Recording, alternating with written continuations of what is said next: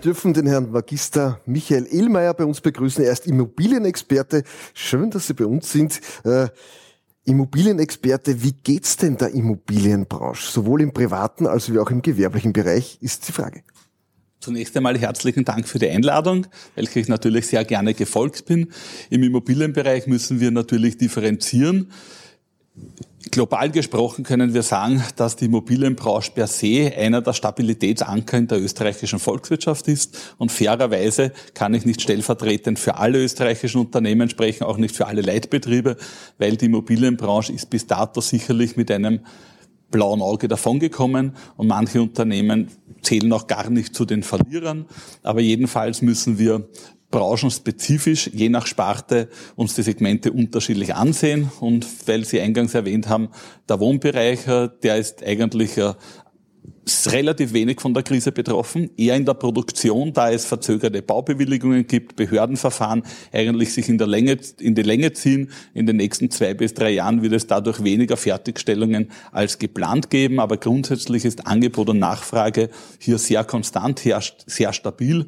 Wir spüren jetzt auch keine preislichen Auswirkungen weder auf Mietpreise als noch auf Kaufpreise und auch die Immobilie per se, im Wesentlichen die Wohnimmobilie, ist nach wie vor ein äußerst beliebtes Anlageprodukt für Investoren. Nichtsdestotrotz gibt es natürlich etwas anderes oder hat sich etwas getan. Es gibt ein Homeoffice. Viele Leute hatten bis dato natürlich kein Büro zu Hause. Das heißt, das private Wohnen hat sich verändert. Stimmt das? Ja, selbstverständlich stimmt es und wir merken das in unserem Unternehmen mit 200 Mitarbeitern einige Personen, die wir gerne im Homeoffice sehen würden, die haben nicht die Möglichkeit, dass sie zu Hause arbeiten, weil Lebenspartner, Ehefrau, Ehemann sind im Homeoffice, äh, Kinder sind zu Hause. Das heißt, es muss auch räumlich dieses Office in der Wohnung zur Verfügung gestellt werden und das ist sicherlich eine große Herausforderung für die nächsten Monate und auch Jahre, dass der gesamte Wohnbau sich neu definieren wird, ähnlich wie sich auch die Arbeitsplätze im Bürobereich neu definieren werden. Äh, sprich, zumindest braucht man ein Zimmer mehr, wenn ich äh, meinen Mitarbeitern Homeoffice-Flächen anbieten möchte und auch erwarte, dass die das nutzen, beziehungsweise wenn Mitarbeitern von ihrem eingeräumten Recht Gebrauch machen möchten, dann muss es zumindest äh, möglich sein, auch tatsächlich. Das heißt, Homeoffice ist ein großes Thema. Mit dem Homeoffice ist auch gleichzeitig die Digitalisierung über uns hereingebrochen. Wir sind so digital wie nie zuvor. Spielt das auch eine Rolle in der Immobilienbranche? Ja, selbstverständlich hat die Digitalisierung auch vor der Immobilienbranche nicht Halt gemacht. Es bleibt hier kein Stein auf dem anderen. Es gibt 3D-Visualisierungen, 3D-Rundgänge, Wohnungsbesichtigungen finden anders statt. Es sind die Bereiche PropTech aufgetaucht. Es werden Immobilientransaktionen über Blockchain-Technologie abgewickelt. Es gibt Mieterbesichtigungen mit Tablets, Mängelrügen, äh, es tut sich hier wirklich sehr, sehr viel, aber den Großteil sehen wir sehr positiv und äh, ja, also der Digitalisierungstreiber, der ist deutlich sichtbar.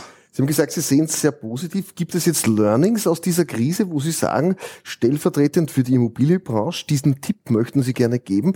Das kann man positiv mitnehmen zum Thema Restart Austria?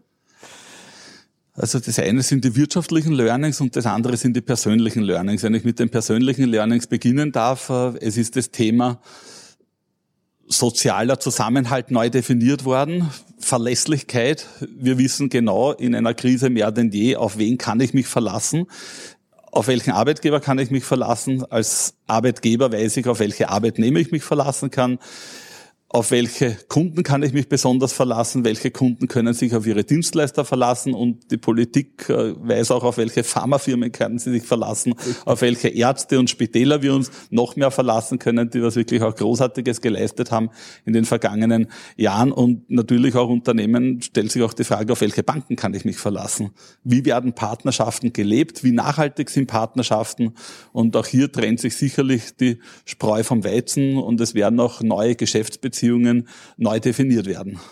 Wir haben ja relativ viele, wirklich viele Zuseher jetzt. Da gibt es auch noch einen persönlichen Tipp von Ihnen, wie man denn besonders gut durch diese Krise kommt. Naja, also das Patentrezept persönlich gibt es nicht, aber grundsätzlich bin ich ein sehr positiv denkender Mensch und ähm, ich glaube, es bringt nichts, alles schön zu reden, sich reich zu rechnen oder die Krise zu negieren. Aber ich glaube, wenn man äh, das Glas auch ab und zu halb voll sehen kann, einen Funken Optimismus verstreuen kann, versuchen kann, sich mit Personen zu umgeben, die auch mit positiver Energie geladen sind. Also in diesem Sinne wünsche ich auch allen Zusehern, Zuhörern Durchhaltevermögen, Mut, Zuversicht, Verantwortungsbewusstsein und natürlich mit einem Augenzwinkern auch ein Quäntchen Humor. Das ist besonders wichtig in Zeiten wie diesen.